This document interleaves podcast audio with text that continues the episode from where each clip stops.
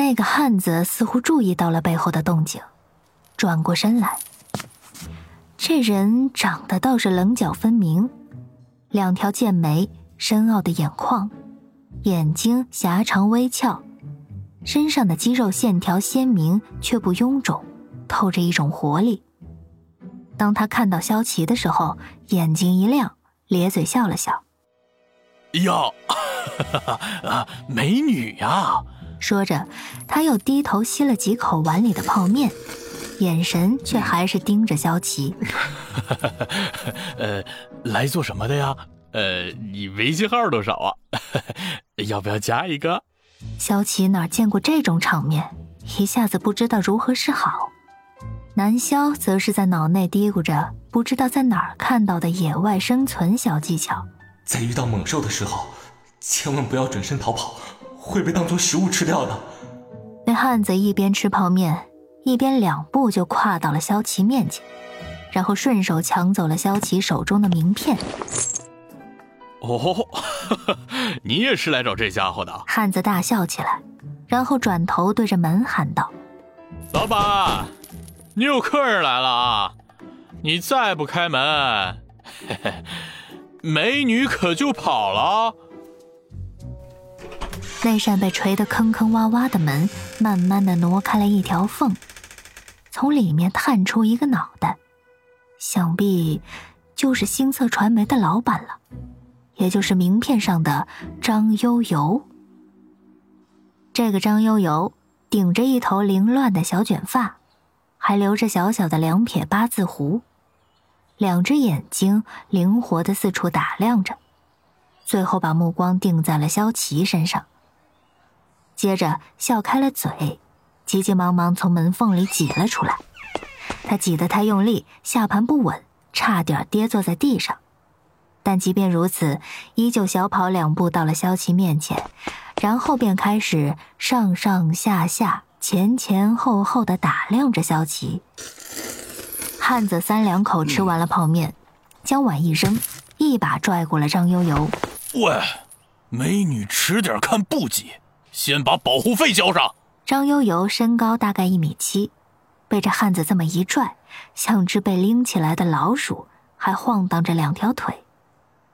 但这张悠悠却不急不躁，仰着头看了看汉子，用手揉了揉眼睛，然后凑近把汉子的脸也端详了一遍。兄弟，第一次来啊？呸！哼，我几个手下都拿你没辙，今天我亲自过来，你。给我老实点儿！张悠悠眯着眼睛又瞧了一会儿。兄弟怎么称呼？呵呵，行不改名，坐不改姓，天上天下唯我独尊。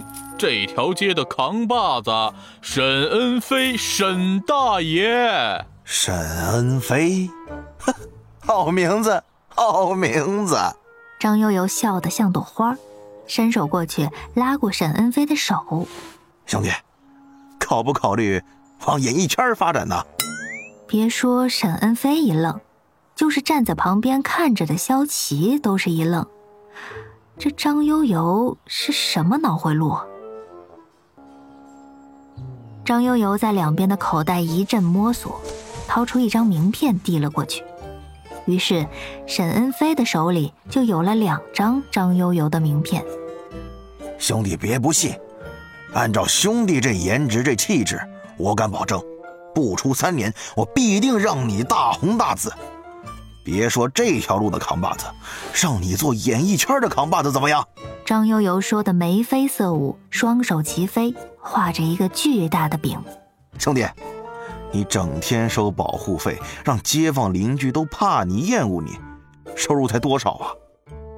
这……沈恩飞拿着两张名片。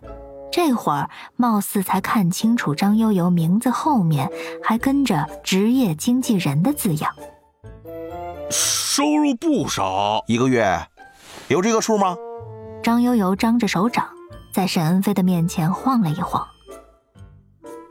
五千，当然有啊，不是，五五万，呃，这一个月。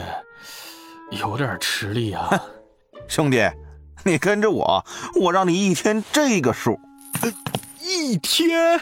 张悠悠看着沈恩飞已经开始有点上钩了，就继续画大饼。其实何止一天，等你大红大紫了，整条街都买下来，都是你的。那时候，你就是名正言顺的收租金了，都不用怕警察找上门，生活多惬意呀！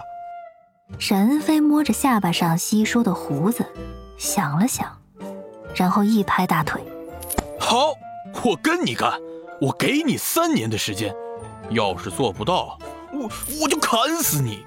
张悠悠伸手抓过沈恩飞的手，握在了手里。成交！这他妈是个江湖骗子吧？南萧在旁边看傻了。嗯，我们还是走吧。萧琪在心里点点头，转身打算离开。慢着，你不是也有事找这个老板吗？赶紧的呀！萧琪尴尬的又转了回来，摇摇手：“呃，其实我也没什么特别的事儿。”你是梁生叫来的吧？张悠悠站在沈恩飞的后面，摸着自己的两撇小胡子，然后做了个请的手势。我们到屋里详谈吧。这，萧琪犹豫着要不要进去，但听到张悠悠提到了程良生。心里又不像之前那么决绝的想走了。